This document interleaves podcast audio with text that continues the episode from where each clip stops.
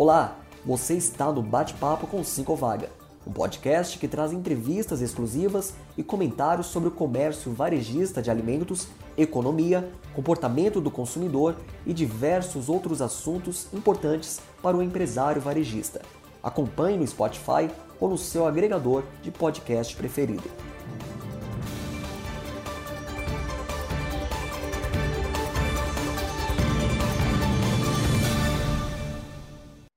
Olá, bem-vindos a todos, é, bem-vindos a mais um bate-papo com o Cinco Vaga. Eu sou a Thais Abraão, da comunicação do sindicato, e este é mais um espaço para debater temas do universo do varejo de alimentos, sempre em companhia do senhor Álvaro Furtado, presidente do Cinco Vaga, e de especialistas convidados. Conosco, nesta edição, a consultora Leila Okumura, e o tema de hoje é o varejo de alimentos e o futuro colaborativo. Desde já agradecemos a Leila pela confiança e disponibilidade em aceitar nosso convite. Ótimo papo a todos. É, passo a palavra ao senhor Álvaro. Bom dia a todos. Uh, reitero os agradecimentos à Leila por a sua disponibilidade de compartilhar conosco o seu conhecimento. E esse é o momento em que nós vamos discutir uh, os aspectos que estão impactando o varejo de alimentos. O varejo de alimentos já começou este ano com a perspectiva de grandes novidades. E a pandemia veio dar uma velocidade a jato para essas novidades e as mudanças. Então, eu, a Leila vai fazer uma apresentação onde ela vai focar os pontos principais e depois, na medida em que ela for evoluindo na apresentação, a gente vai questionando, se for o caso, alguns aspectos e levantando alguma, alguns pontos de vista que são importantes para as empresas. Olhando, nós estamos olhando as empresas médias do varejo de alimentos que precisam efetivamente de auxílio e suporte. Então vamos lá, Leila, a palavra é sua. Obrigada. Queria primeiro agradecer o convite, senhor Álvaro, obrigada, Thaís, obrigada pela oportunidade. É, vou me apresentar, acho que é importante para vocês terem até uma ideia de onde eu estou vindo e de onde estou trazendo as minhas ideias e as minhas opiniões aí.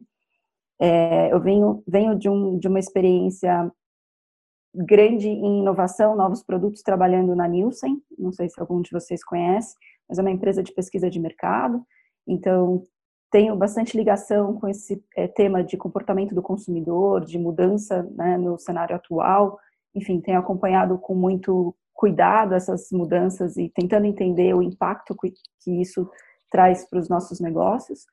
E hoje eu tenho uma empresa que chama Locale, que é uma empresa que ajuda na conexão entre marcas locais, que a gente chama são de pequenos e médios médio portes, com o varejo. Então tenho também muito estado muito em contato com a pequena é, com o pequeno empresário e entendido também o impacto dessa crise é, e o que a gente pode fazer para superar, enfim, e aprender com isso, tá? Então, pensando no, no tema que a gente está abordando, né, que é a, a, mudança aí na, na parte de alimentação e a colaboração entre indústria e varejo, que a gente vai falar com mais calma. É, então, de algumas mudanças e reflexões sobre o momento da pandemia, acho que nos últimos meses como o senhor Álvaro falou, a gente aprendeu muito, né? Tudo que talvez as mudanças que aconteceriam em alguns anos estão acontecendo agora.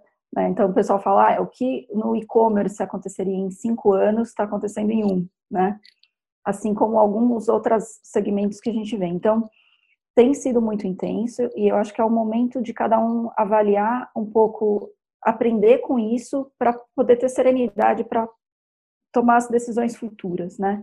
Então, o primeiro aspecto que eu vejo de grande mudança aí é, é gestão, né? Então, como pequeno empresário, médio empresário, acho que é importante é, a gestão se torna ainda mais essencial, né? A liderança do negócio, porque teve muita gente que, acho que no começo da pandemia, é, se desesperou talvez ou não, não olhou com calma a situação para tomar, colocar em ordem e tomar as atitudes aí para perenidade do negócio. Então, acho que um dos grandes aprendizados que eu vejo é a gestão de, e a liderança na, na, na gestão do negócio. Quando a gente fala de varejo, é, alguns outros pontos que temos acompanhado, é, entrando já, acho que na minha área de expertise, é a mudança do comportamento do consumidor, né? E aí engloba vários temas. A gente tem ouvido muitas pesquisas, visto muitas pesquisas saírem do que o consumidor, é, a mudança de hábito e o fato de que é, o consumidor está mais em casa, está né, tá consumindo produtos diferentes, está cozinhando mais em casa, enfim. Então, eu queria dividir isso em algumas etapas. Eu acho que teve o momento da, do início da pandemia, em que o consumidor realmente teve um comportamento bem diferente né, em relação ao que seria o, o comum ou mais normal, que foi a parte do, do abastecimento, né, da busca de ter os produtos essenciais estocados meio que em casa, a busca por produtos de limpeza para segurança e higiene doméstica, enfim.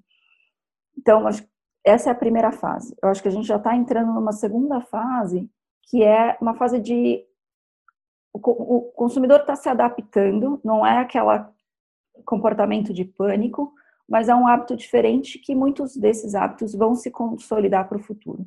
Então, pensando em, em como a gente pode aprender de tudo isso como a gente pode tomar o que a gente está vendo para a decisão de negócio, acho que é importante ver o que o consumidor está fazendo agora. Quais são os hábitos que ele está começando a desenvolver?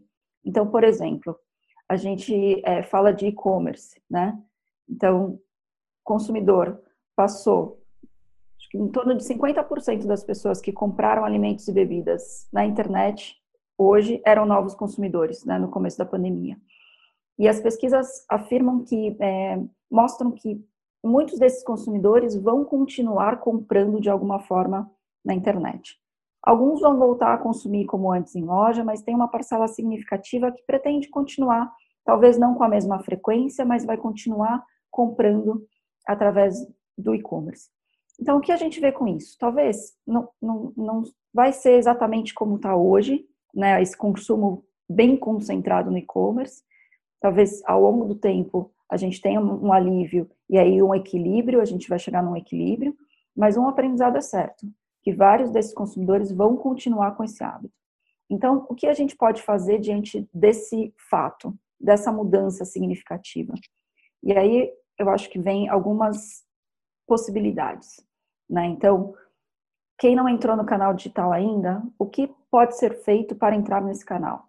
Então, talvez são vários níveis possíveis. Não precisa ter uma loja, um e-commerce todo montado. Talvez começar pelo pequeno, né?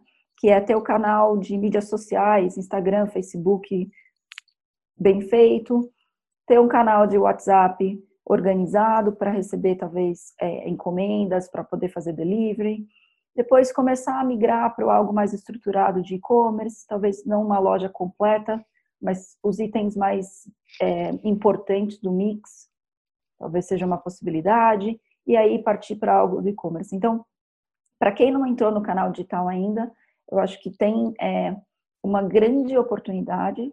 Não acho que para muitos casos vai ser o principal canal, mas pode ser um, uma fonte adicional de receita, pode ser uma fonte adicional de contato com o consumidor, enfim. Então, tem um, uma possibilidade enorme aí surgindo e não dá para fechar os olhos para esse canal, né? Então, eu sei a dificuldade, eu presenciei isso muito com a pequena indústria, trabalhando com as nossas marcas locais, a dificuldade que é entrar no digital. Para quem não está familiarizado, não é um mundo muito amigável, né? Mas eu acredito que se for passinho em passinho, começa com um essencial básico ali, e aí vai evoluindo ao longo do tempo. Então, tem bastante gente que no começo da pandemia, então três meses atrás, iniciou esse processo e já está conseguindo uma renda significativa, uma receita significativa no e-commerce, agora, depois de três meses. Então, é um trabalho que é possível para todo mundo, não exige um custo, é um investimento alto, pode ser feito de acordo com a capacidade e, e a etapa e a fase de cada um, mas eu acho que é um canal que não dá para se ignorar mais. Né? Então, o varejo precisa olhar isso, precisa é, pensar em se estruturar, nem que seja algo mais de médio e longo prazo. Mas é um comportamento que veio para ficar e, e, e, não acredito que vá diminuir, só tende a aumentar. Então, acho que esse é o primeiro ponto do e-commerce. Né? O segundo ponto é, que eu tenho visto é a mudança do comportamento do consumidor no sentido de decisão de compra, né? Então, por exemplo, eu vi algum tem uma movimentação de busca por bom, aí eu faço um parênteses antes de entrar nessa nesse ponto. Eu acho que a, comportamento do consumidor vai depender, vai ser é, ligado à renda do consumidor, queira ou não, né? Então, vou fazer esse parênteses assim, dividindo. Consumidores com uma renda ou que não tiveram tanto impacto em suas rendas, eles tendem, a gente está vendo um crescimento de é, preocupação em relação à saudabilidade, produtos saudáveis. É um consumidor que, no momento de pandemia, é, se deu conta da importância de ter uma saúde é, em ordem, de fortalecer o seu sistema imunológico, de é, consumir ou se alimentar melhor para enfrentar melhor a situação. Então, nesse segmento, você vê o crescimento de consumo de produtos frescos, então, é, legumes, frutas, verduras, tem crescido, até porque esse consumidor está também é, cozinhando mais em casa, né?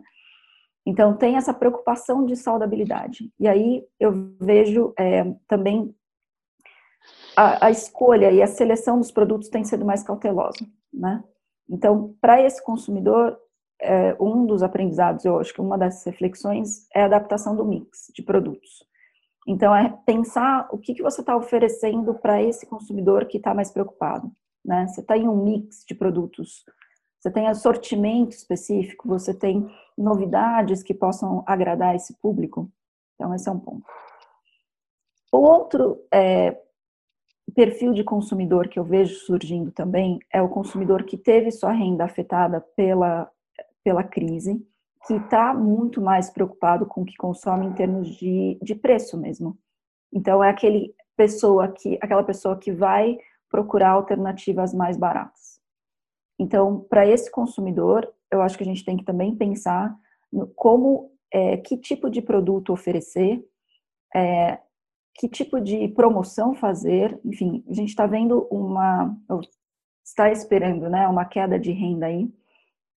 Então, uma das discussões da indústria e do varejo que começa hoje é muito de marca própria, né, a importância da marca própria, porque a marca própria tende a oferecer um, um produto com um preço é, mais, um melhor custo-benefício para o consumidor. Então, a gente vê isso crescendo. Outra coisa que a indústria está se mobilizando é fazer, talvez, embalagens menores, que tenham um desembolso menor, possibilidade de produtos que sejam mais baratos para o consumidor. Então, tem uma movimentação tanto da indústria quanto do varejo para conseguir suprir esse consumidor mais consciente em termos de preço e que vai sim ter que tomar decisões diferentes, porque não vai ter a renda para comprar tudo que costumava comprar antes, né? Então, acho que é importante ter isso em mente, porque não é algo que vai é, passar tão rápido. Eu acho que isso vai acontecer até o final do ano, pelo menos, e para acompanhar isso. Então, resumindo aqui na parte do consumidor, eu vejo aquele consumidor que não teve sua renda afetada, que vai procurar por produtos mais saudáveis. Então, é um mix que você, né, como varejista, precisa prestar atenção, oferecer opções diferenciadas para esse consumidor. E o outro é o do consumidor com que teve impacto na sua renda e vai estar mais consciente em termos de preço, tá? Um outro é, fator que tenho visto bastante é a valorização do comércio local e também das marcas locais, né? E aí entra o ponto da colaboração que a gente tem colocou aí na, no tema da conversa. Eu gostei muito desse movimento, assim, é, surgindo de apoio ao comércio local, porque eu acho que já era algo que estava de alguma forma plantado uma sementinha, as pessoas estavam começando a ver esse tipo de, de tanto para o comércio local quanto para a indústria local. É, em outros países, eu morei muito tempo na Europa, morei sete anos na Europa, então é, eu via isso muito latente, muito sólido lá de, de valorização do comércio local. Então, ver essa valorização agora na época da pandemia achei muito bacana e acho que veio para ficar. Né? Não é um, um, um comportamento que um consumidor que resolveu valorizar aquele comércio local de bairro durante a pandemia, é, ele não vai voltar necessariamente para o hábito que ele tinha antes, porque ele conheceu algo novo, ele conheceu é, uma possibilidade diferente, talvez ele até tenha conhecido de uma maneira mais pessoal né, o, o dono daquele estabelecimento, enfim, cria outros vínculos e esses vínculos vieram para ficar. Então, acho bacana isso, e aí trago uma reflexão que é, é que tem, tem me afetado bastante, né? Que é como a gente se ajuda, porque o comércio local precisa de muito apoio hoje, a gente sabe, a gente, enfim, é, tem colocado na mídia várias ações e campanhas é, para esse comércio local. Então, como fomentar e, e, e multiplicar isso ainda mais? E aí eu trago a reflexão da colaboração entre varejo e indústria, né? Porque o varejo alimentar, principalmente aquele que conseguiu ficar aberto durante a pandemia, né? Conseguiu pelo menos ser um pouco menos afetado por toda essa crise. Qual o papel e qual o que o varejo local pode fazer para ajudar toda a sua comunidade, né? Então, a colaboração entre comércio e indústria acho que é bacana de se pensar porque eu que acompanhei toda a parte né, da, do, da indústria, do, da marca local, o quanto eles também sofreram com essa pandemia, é, é, muitos deles conseguiram manter suas receitas por causa dessa parceria com o varejo, né, o varejo alimentar que estava aberto. Então, vejo com muitos bons olhos essa, essa colaboração e espero que isso cresça, né, de que o, o, o, varejo e a indústria possam conversar de uma maneira diferente, né, possam colaborar mais, para que os dois cresçam juntos, para que os dois é, vendam juntos, né? E aí entra não só a colaboração do varejo com a grande indústria, mas também com a pequena indústria, porque acho que tem um papel fundamental. Então esse é um, bom, inicial aí de todas as mudanças que eu tenho visto. É, Leila, eu queria uhum. aproveitar uma, uma, fazer uma colocação para você. Uh, primeiro, uh, de trás para frente. Você falou da colaboração entre a pequena indústria e o varejo menor. Como se operacionaliza isso? Como isso vai acontecer? Quais são os canais para que isso aconteça? Eu sou um pequeno empresário do varejo e eu gostaria de ter fornecedores novos que me propiciassem, como você falou, a, a condição de vender produtos importantes para o meu consumidor a preços mais baixos eu tenho dificuldades para comprar as marcas líderes de mercado, porque eu não tenho acesso direto ao fabricante, eu tenho que me valer de, de representantes ou, ou intermediários. Então, isso é uma questão. A segunda questão que você colocou, uh, o desenvolvimento uh, de alimentação sustentável por parte do consumidor que uh, não, não sofreu tanto com a renda. Ah, a gente sabe é, que uma das dificuldades no nosso segmento é ter uma linha de FLV, de frutas, legumes e verduras, realmente adequada, é, oferecendo produtos de qualidade é, em tempo real para o consumidor. E, por fim, é, você não falou, mas está dentro do, seu, do contexto, a, a, eu acho que talvez poderia falar um pouco de o que, a gente, que o varejista pequeno precisa fazer em termos do que se chama delivery, eu prefiro falar entrega domiciliar, para não falar, uhum. para eliminar a palavra americana. Então, eu acho que se você pudesse, apenas para esquentar a, a, o debate, dar, um, dar uma, uma, enfocada nisso e depois nós vamos ouvir as, as perguntas do, do pessoal, tá? Tá bom, combinado. Bom, então, para a primeira pergunta, é sobre como o varejo menor pode se conectar com esse fornecedor também pequeno, né? E a dificuldade que existe. Eu acho que ainda não é fácil, tá? Então, primeiro, é, não é algo trivial, porque, queira ou não, é, a, a, grande indústria, eu acho que tem um, um, papel bem preponderante aí em toda a dinâmica do varejo. E foi pensando nisso, na verdade, que a gente criou a Locale, que é a empresa que eu fundei dois anos atrás para fazer essa conexão entre varejo e indústria. Então, aí fazendo um, uma propaganda da minha empresa, só a gente criou exatamente a ferramenta para isso, porque a gente viu a dificuldade tanto da pequena indústria de chegar no varejo, quanto do pequeno varejo de chegar nessa indústria. E o quão benéfico pode ser essa conexão. Porque se você compra, por exemplo, direto de um fornecedor pequeno que, tá, que produz na sua cidade, né, ou que produz no seu é, estado, você pode ter uma margem muito melhor, você pode oferecer um produto diferenciado para o seu consumidor que não vai poder comparar com o varejo do lado, porque não é aquela marca líder que todo mundo tem, é uma marca única que você vai ter, então você tem esse ganho de competitividade em termos de comparação de preço.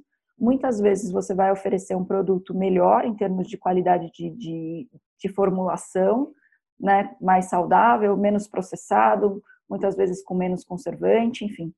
Então, eu vejo inúmeras vantagens dessa conexão do pequeno varejo com a pequena indústria. É, como fazer? Eu convido os varejistas a olharem a plataforma da Locale, então www.locale.com.br, e a gente faz exatamente essa conexão. Olha os produtos, conhece, filtra por localidade e entra em contato direto com o fornecedor. Serviço é 100% gratuito para o varejo, então é uma maneira de, de encontrar novos fornecedores efetivamente e a conexão é direta com o fornecedor, não tem intermediário e a Locale também não intermedia essa negociação. A gente só quer que repetir. mais... Você uhum. podia repetir, repetir o, o, o endereço pausadamente para o pessoal já ir anotando, porque é uma, uma contribuição importante. Por favor, repita. Tá bom. Então, vamos lá. www.locale, com E no final, locale.com.br. O varejista só precisa se cadastrar, super simples, gratuito, e imediatamente feito o cadastro, você vai ter acesso. Hoje a gente está com mais de 4.300 produtos de marcas locais, de mais de 1.600 marcas, e você pode filtrar, ver categorias diferentes, conhecer, gostou, entra direto em contato com a marca, a gente dá esse acesso e esse canal, a gente abre esse canal de conversa e, e aí a negociação corre como normalmente você faria com outro fornecedor, tá? Então, é, eu acho que esse, esse, a gente está tentando tirar essa, essa distância, né? Diminuir essa distância entre pequeno varejo e pequena indústria, exatamente para esse desafio, senhor Álvaro, que o senhor comentou que existe efetivamente no Brasil, tem muita coisa a ser desenvolvida ainda, mas eu acho que essa parceria, construindo aos poucos, vai trazer é, um, um benefício gigante, tanto para o varejo, em termos de competitividade, como para a indústria, para até ter mais é, diversidade né, no Brasil. E aí eu entro com uma, uma questão que o pequeno empresário hoje no, no Brasil é muito importante, né, para a economia. Então tem toda essa, para mim, toda a, conversa de comércio local é a geração de valor que você consegue quando essas o, o local se fortalece, né? Talvez na próxima crise, se a gente tiver esse local fortalecido, a gente vai sentir menos, porque já tem uma base, né, montada. Então, então, faço esse convite para todo mundo e também me coloco à disposição de como fazer para que essa ponte aconteça, essa, essa conexão aconteça.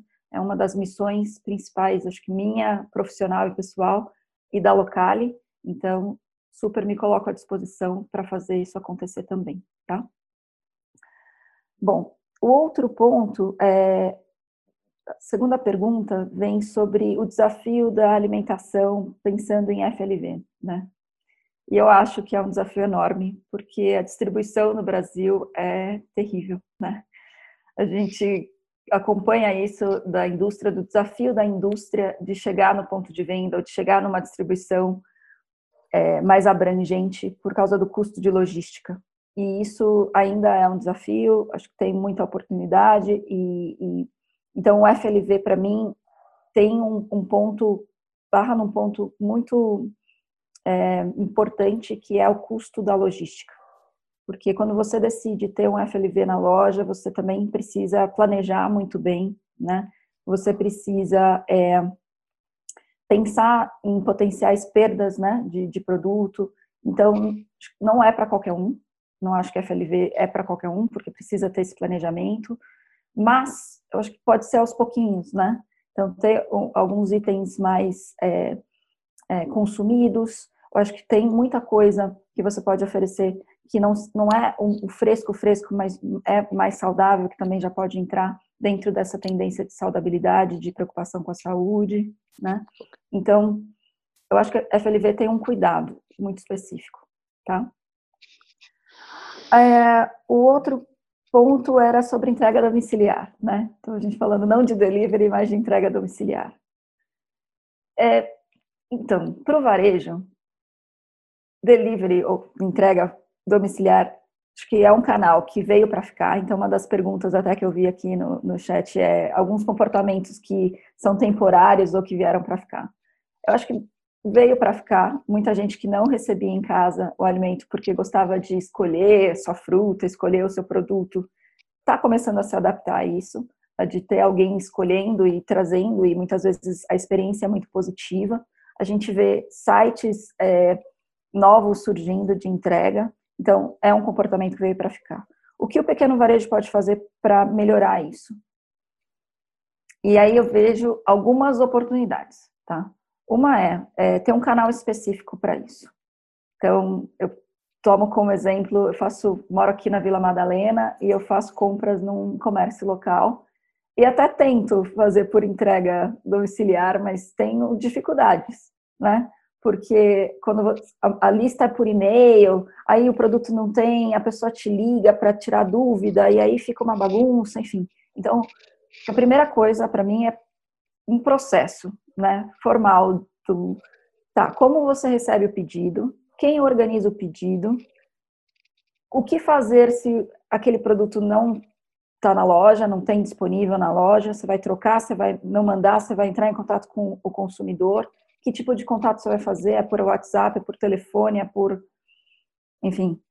Então, organizar esse, esse processo, porque senão pode ser muito é, apesar de ser um canal adicional, pode ser ruim para o negócio se estiver mal organizado.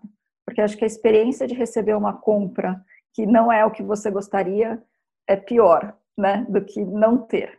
Então, pensando em, em, em entrega, estruture um processo primeiro, né? Pense em todas as possibilidades. Então, é como receber o, o pedido, o que fazer, como a cobrança vai ser feita, é, quem vai organizar os pedidos em loja, quem vai ligar para o consumidor se algo faltou, não tem da lista? É, em que momento você vai entregar? Você vai entregar todos os pedidos juntos? Você vai marcar o horário de entrega para não ter problema de chegar e o consumidor, né, o cliente não está em casa? É, como você vai organizar essas compras dentro da caixa de entrega? Então, vai organizar, é, precisa ter uma certa apresentação na entrega, né? Quem vai fazer a entrega para você? Vai ser um terceirizado? Vai ser alguém próprio? Enfim, então, primeiro de tudo, organize todo esse processo. Acho que é, tome o cuidado que exige para que o, o cliente tenha a melhor experiência possível quando receber a compra do seu supermercado, né? Então, acho que essa é a primeira coisa. A segunda é, é preparar, acho que até o, o a mentalidade dos funcionários para entrega, né?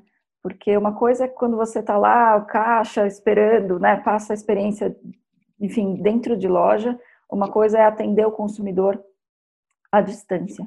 E aí vem um pouco de treinamento para mim, dos atendentes, né? Do entregador, de quem está selecionando, de quem vai falar com o cliente por telefone se algo faltou. Então, tem uma parte de tanto de processo, mas como de treinamento. E a outra é de monitoramento de custos também, porque é, a entrega, dependendo de como você for fazer a parte logística, que tem um custo adicional, precisa ver, você tá, precisa cobrar pela entrega ou não, você pode fazer uma entrega gratuita. Até que, que a abrangência é, em termos de distância você vai, vai ter para entregar. Você vai entregar no bairro, no bairro, na zona inteira, sei lá, zona oeste de São Paulo.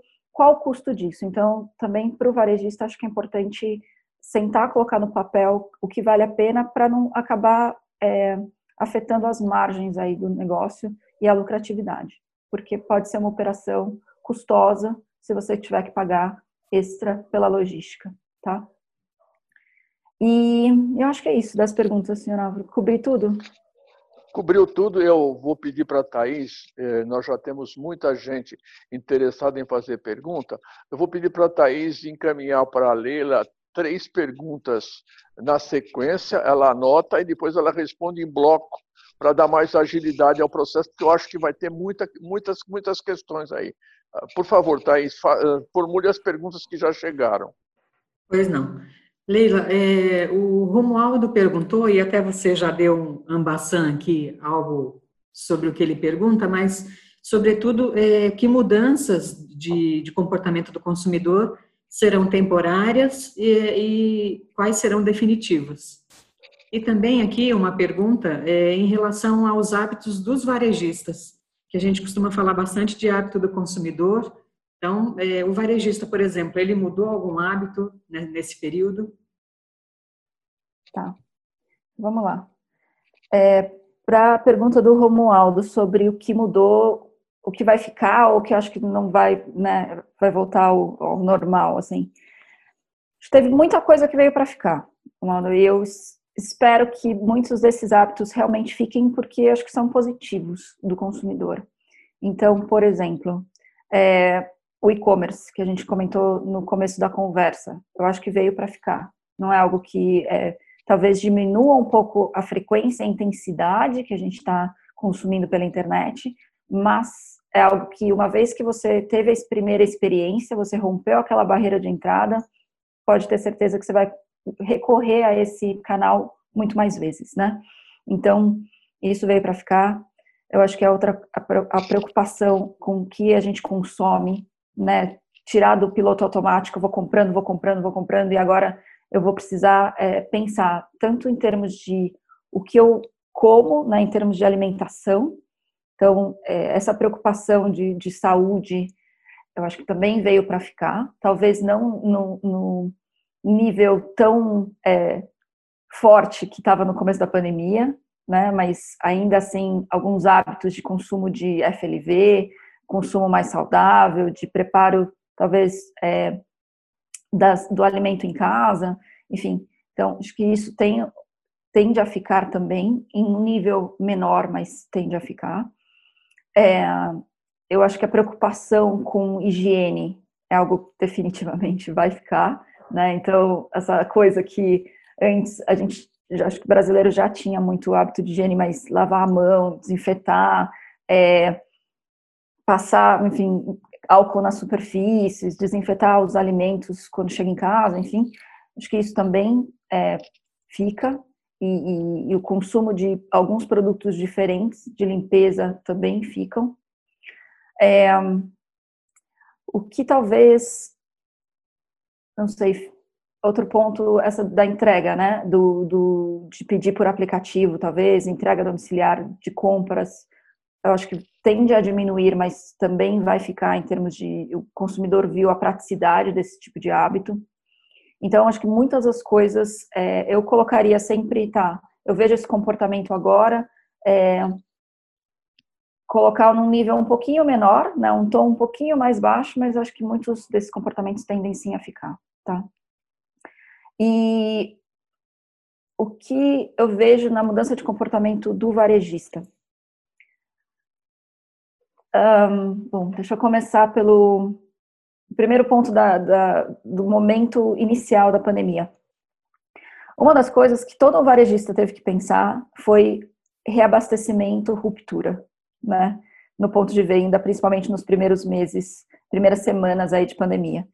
Porque a gente teve muito problema de abastecimento, né? O consumidor foi para a loja comprar aquele produto básico é, e, e o, varejista teve que é, renegociar com alguns fornecedores para ter um, um, um estoque para repor aquela, aquela, aquela mercadoria. A gente teve muita ruptura, enfim. Então, uma das coisas que eu vi foi a mudança de como gerir o, o estoque, né? Que eu acho que vai traz um, um vai continuar, né? Uma mudança que você aprendeu como gerir de uma maneira talvez mais eficiente e aí vai levar isso para os outros para os outros anos aí. Então, uma das mudanças que eu vi bem positivas é essa mudança de é, pensamento do gerenciamento de estoque e ruptura. O outro vai ser segurança em loja e o como é, o varejista vê até a equipe, né, e, e cuida dessa segurança em loja. Então, cuidados com o layout da loja, higiene, é, a segurança de, em termos do consumidor que vem em loja, comportamento dele, o comportamento dos funcionários, para que todo mundo tenha a segurança necessária. Isso também eu acho que vai ficar e é um, um comportamento importante até de você se preocupar, né, com todo o ambiente, não só é, você se preocupa com a dinâmica que vai acontecer na sua loja. E o outro é essa visão mais cuidadosa para o consumidor ou para o shopper, né, que a gente fala do, do de quem está indo no seu no seu é, estabelecimento. Então, pensar com mais cuidado o que está mudando, né? Estar mais atento para essa mudança de comportamento, é, o que, que, eu posso fazer diferente para esse consumidor, para é, eu conseguir atrair esse consumidor. Então, esse é um outro ponto. Quando a gente tem o e-commerce crescendo, a experiência para mim em loja vai ser fundamental. Então, o que faz com que um consumidor vá até a loja ao invés de comprar pela internet, no, no, né, na praticidade de, e na comodidade da sua casa. Acho que o que vai fazer a principal diferença, trazer esse consumidor de volta, é a experiência que você dá para essa pessoa no seu estabelecimento. E aí vai desde dar segurança, né? então garantir que ele está num ambiente seguro em termos de higiene, em termos de todo mundo usando máscara, é, álcool gel, né? cuidado da equipe. Então, que ele se sinta seguro. Segundo, que ele tenha é, os produtos que ele está buscando, porque eu acho que pouca gente vai ter aquele hábito de eu vou nessa loja para comprar isso, eu vou naquela loja para comprar aquilo, eu vou naquela loja, né? O consumidor já está atendendo aí num lugar só para resolver todos os assuntos e ir embora. Então, é importante que você entenda esse consumidor, o que, que ele busca, o que, que ele gostaria de comprar, o que, que ele não encontrou, o que ele gostaria de ter. Né? Então, essa adaptação de mix acho fundamental. E a outro ponto é o atendimento, né? Então, você quer ser bem tratado, você quer ter um, uma experiência feliz dentro de loja quando você sai de casa, né? Principalmente se você não está saindo de casa, quando você sai, você quer que seja algo agradável. Então, fundamental é, treinamento de pessoal para trazer essa experiência. Então, eu vejo muita mudança no varejo, e muita boa mudança, né? Acho que as, as crises vêm para melhorar um pouco, para a gente refletir, ver o que a gente estava fazendo, corrigir o que a gente estava fazendo, reaprender, é, tá mais aberto, né? Porque na crise você tem que se inovar mesmo. Quem não está se inovando precisa, porque não vai sobreviver. Então, é, ver a crise como algo positivo, é, tirar o melhor disso e ir se adaptando aos poucos. É uma das coisas que eu tenho conversado com muitas marcas locais, né, indústrias menores, é, quando você pensa no tamanho do desafio, o negócio fica gigante, né? É grande o desafio. A gente tem, acho que tem muita gente está com receio, com medo do que vai vir. É, o futuro é incerto. É, a gente não tem certeza se vai ter caixa até né, os próximos meses, enfim. Então, vendo o, o todo parece um desafio enorme, mas acho que para o pequeno empresário médio empresário que está ali no dia a dia da operação é fazer as coisas com calma, aos poucos. Né? Não precisa montar, quando se fala de entrar no e-commerce, entrar no digital, não precisa montar tudo de um dia para a noite. Né? Vai aos poucos, monta um canal inicial, monta uma seleção de produtos inicial online, monta a entrega domiciliar, enfim. Então, tem etapas, e eu acho que isso é importante para tirar um pouco do peso é, das mudanças e do, do desafio aí que tem para frente. Faz sentido? Bom dia, companheiro Álvaro. Bom dia, doutora Leila. Como é que vamos? Tudo bem? Parabéns, presidente Álvaro, pelo trabalho. Parabéns pela explanação. As perguntas que mais surgem em torno de, de, desse momento que estamos passando, principalmente dos pequenos empresários, é como eles vão implantar esse sistema e em que média está o custo para essa pequena empresa hoje com dificuldades financeiras, com falta de auxílio financeiro. Então, como eles poderiam melhorar esse, esse tipo de trabalho que a senhora está colocando? Então, se eu entendi a pergunta, é como implementar essas mudanças com poucos recursos, é isso? Isso mesmo, doutor. É isso aí, que é o maior problema do pequeno empresário hoje, chama-se recursos. Tá. Eu acho que é uma pergunta é, complexa, né? Mas alguns poss possibilidades. Eu sou bem a favor de parcerias. É, eu acho que nesse momento de poucos recursos as parcerias podem ser interessantes, no sentido de que às vezes você pode pensar em implementar algo diferente, fazendo uma parceria em que é, o pagamento dessa implementação seja feito com os ganhos futuros conjuntos. Né? E eu acho que isso é mais possível ainda quando você fala de e-commerce. Por exemplo, por que não, quando você precisa entrar no mundo digital, tá? Eu quero fazer um, um site de e-commerce básico. Tem vários profissionais, várias empresas hoje de todos os portos, desde os grandes que atuam com os grandes varejistas, desde daquele profissional freelancer, talvez, programador, que entende muito de e-commerce, que já montou sua loja e pode dar uma assistência. Por que não pensar em colaboração, em parceria com esses profissionais e pensar, olha, eu não tenho o dinheiro, o recurso talvez, ou tenho recurso para pagar só isso, né? Mas se a gente fizer algo conjunto, durante tanto tempo, pensando no trabalho que, no investimento que foi feito, durante todo esse tempo, o, o lucro vai ser dividido e você vai ganhar uma parte dessa, desse lucro através desse canal. E você vai financiando ou pagando isso aos poucos. Por que não? Né? Então, acho que uma das alternativas que eu vejo é parceria, e parceria para o desenvolvimento, e a outra coisa também é parceria com outros é, empresas que estão na mesma situação, tá? Eu vejo isso com a indústria muito agora. A gente tem até um grupo de pequenos fabricantes aí que a gente colabora diariamente e eles têm feito muita parceria, até com empresas que teoricamente são concorrentes, hoje estão colaborando para ter acesso a, a, um insumo com um preço menor, a um fornecedor que não teriam acesso se estivessem sozinhos. É, então, essa colaboração também entre é, parceiros que talvez fossem concorrentes, acho interessante, porque você pode se unir com outro varejista, criar essa solução conjunta, dividir os custos. Então, a minha resposta seria esse tipo de parceria é, no momento em que a gente não tem muito recurso mesmo. E aí eu vejo uma pergunta aqui sobre até em relação a empréstimos para capital de giro, se os bancos devem flexibilizar para o pequeno empresário, se deve mudar algo. Bom, eu acho que é, eu tenho acompanhado muito essa realidade da pequena indústria indo para os bancos, tá? Pouca gente conseguiu empréstimo de banco, então até é, sinto um pouco ofendida com os comerciais que eu vejo na TV de que os bancos estão aí para os pequenos empresários e vejo a dificuldade que os pequenos empresários têm de conseguir efetivamente um empréstimo, tá? Então não acho que está sendo fácil para ninguém.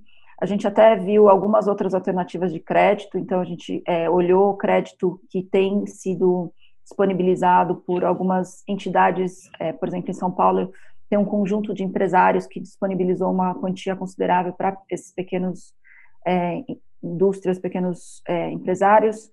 A gente tentou esse canal, mas também não é algo fácil, porque tem um processo de seleção, enfim. Então, eu acho que empréstimo hoje ainda é algo muito difícil e muito caro, porque como o pequeno tem dificuldade de dar garantia, né, é, acaba ficando ainda mais custoso o empréstimo, porque a garantia, que antes era uma receita lá, mais constante, hoje tem a incerteza e quanto maior o risco, maior o custo. Então, eu acho que empréstimo é um caminho que se tiver que ser perseguido, tem que ter muita paciência e tem que bater em muitas portas, porque não está fácil não, e não vejo... O governo está se estruturando para isso, tinha algumas medidas, né, que eu vi nas últimas semanas, mas nada muito concreto, não, não vi chegando ainda para o pequeno empresário. Então, para a pergunta, senhor João, eu acho que é, a, a, parceria talvez seja uma saída viável, é, mais de curto prazo aí, enquanto a gente espera essa, esse auxílio do governo, esse auxílio por um crédito mais abrangente. Faz sentido? Muito obrigado, doutora Leila. Eu acho que é muito importante nesse momento também a ajuda dos sindicatos, e o companheiro Álvaro tem feito muito pelo, pelos pequenos e médios empresários, tem sido pioneiro, não seria novidade nenhuma, São Paulo é São Paulo. Então, a gente tem trabalhado muito em conjunto, com muitas coisas para ajudar os pequenos empresários. Inclusive, se fala tanto né, no Brasil inteiro, vamos ajudar, o pequeno tem isso, tem aquilo, chega na hora não tem nada. Então, cabe aí algumas coisas boas que o doutor Álvaro tem feito também, até mesmo os, os dissídios, as coisas para ajudar o pequeno. Nós, do Rio Grande do Sul, estamos trabalhando em cima disso também para ajudar. Eu acho que os sindicatos vão ter uma importância muito grande nesse momento de dificuldade, para esclarecimento né, e melhorar a, a, a atividade desse microempreendedor, né, que precisa muito, muito eh, de, de, de, auxílio, de conhecimento, de coisas técnicas. Né? Eu acho que por aí nós vamos bem. Parabéns pelo seu trabalho aí, parabéns, companheiro Álvaro, pelo trabalho brilhante que sempre faz, que não é nenhuma novidade para mim. São Paulo é a locomotiva do Brasil, hein? Obrigado, uh, Michele. Eh, eu acho que nós estamos afunilando o tempo, nós temos 10 minutos. Eu gostaria de que, dizer que foi uh, extremamente produtivo, embora condensado. Melhor seria se a gente tivesse mais tempo, mas uh, nós tiramos grandes e importantes lições da fala da Leila. Eu acho que uh, o canal, um canal que se abriu para o fornecimento da pequena indústria para o varejo está posto. Isto nós vamos difundir e divulgar, não para fazer o merchandising da empresa dela, mas pelo serviço que representa. O nosso papel é agregar valor à atividade. Isso nós estamos fazendo. Então, quem trouxer valor agregado e ajudar o empresário do nosso setor, as portas vão ficar abertas. Leila, as portas do Cinco Vagas estão abertas. Você passa a ser nossa colaboradora. Eu vou pedir para você ser nossa colaboradora permanente, oferecendo expertise. Consequentemente, você vai ter retorno no seu trabalho. É isso, isso é que, que funciona. Nós estamos falando no tempo novo, o tempo da colaboração, compartilhamento, Uh, não é hora de brigar, é hora de, hora de, de solidificar as relações, de se ajudar. É isto. Uh, eu gostaria que você, uh, embora tenha sido breve a nossa fala, você complementasse a sua fala e nós vamos ter com certeza depois outras perguntas e nós vamos encaminhar para você e, e, você vai responder e nós vamos editar essas perguntas. Então, por favor, Leila, com a palavra. Obrigada. Queria novamente agradecer pelo convite. É, obrigada pelo apoio. Seria um prazer, será um prazer colaborar, é, participar do dia a dia e o que eu puder trazer de expertise e, e enfim, de informação, de conhecimento, estou total à disposição. É, eu acho que a conversa foi né, condensada, aí como o senhor Álvaro falou, é, mas espero ter trazido alguns pontos de reflexão é, desse momento. Quando a gente fala de mudança, é, muito complicado, é muito difícil, é muito desafiador, principalmente para quem é dono do seu próprio negócio, né? Eu estou enfrentando isso na pele. Acho que eu trabalhei em grandes empresas por muito tempo, mas hoje eu sou uma empresária, então eu vejo com outros olhos o tamanho do desafio. Eu acho que estou muito mais próxima da realidade aí que muita gente está enfrentando. Então, é, quando eu falo das mudanças, parece até trivial, né? Isso está mudando, vamos adaptar. Enfim, eu sei o quanto é difícil essa adaptação, mas para mim o que é importante é ter a, a, o espírito positivo de que, com a serenidade, né, de entender as mudanças, estar tá aberto às mudanças, poder tomar as atitudes aí para melhorar. Então, não vejo, não acho que é fácil, não acho que é de uma hora para outra, não acho que é, vai ser tranquilo para todo mundo, mas para mim é esse, essa conversa nossa de tentar entender o que as mudanças e, e, o impacto que elas têm começam a nos ajudar a nos posicionar de uma maneira melhor para enfrentar enfrentar essa crise, né? Então essa é, é o para mim espero que tenha contribuído nesse sentido de, de trazer a luz para alguns pontos é, reflexões para ações futuras, tá?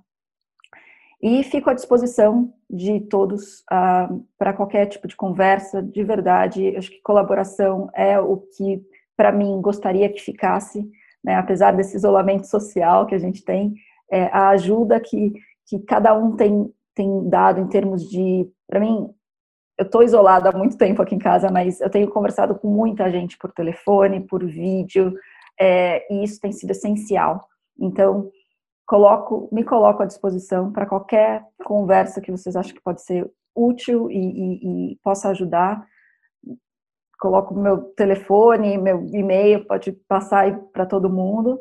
Fico super à disposição, de verdade, para marcar, tá? Muito obrigado, Leila. Nós vamos, nós vamos pedir para ser editado o seu e-mail, o seu telefone, já que você gentilmente se ofereceu ao voluntariado de ajudar. E eu gostaria de dizer àqueles que estão nos assistindo uh, que uma coisa importantíssima é, é buscar o conhecimento. A realidade que está mudando implica na necessidade de conhecer. Nós estamos fazendo um trabalho muito forte no Cinco Vaga de buscar todas as pesquisas, todas as manifestações, todos os estudos sobre esse processo que se acelerou violentamente pela pandemia, que é a mudança do varejo. Então, a leitura diária, no período da tarde, na hora que o movimento amaina, dá uma abertura no seu, no, no seu computador, olha o site do Cinco Vaga, você vai ver o que é de mais importante eh, tem da, do noticiário técnica e informativamente sobre a vida do varejista. Uh, se você tem sugestões para fazer para, para que a gente eh, eh, proponha coisas, por favor, entre em contato conosco. Uh, nosso canal está aberto, a porta está aberta. Nós queremos trabalhar em sintonia com você que está nos assistindo. Uh, os tempos são difíceis, difíceis para todos. Difíceis para vocês, difíceis para uma entidade, difíceis para a empresa da Leila, difíceis para todo mundo, difíceis para o governo. Nós temos que nos dar as mãos e nos ajudar. Com isso, nós vamos encontrar as alternativas e vamos sair da crise que vai passar, tudo que começa, felizmente acaba, a hora que acabar nós temos que sair fortalecidos. É isso que eu queria deixar como mensagem final da nossa agradável palestra. Obrigada a todos e até o próximo bate-papo com Cinco Vaga.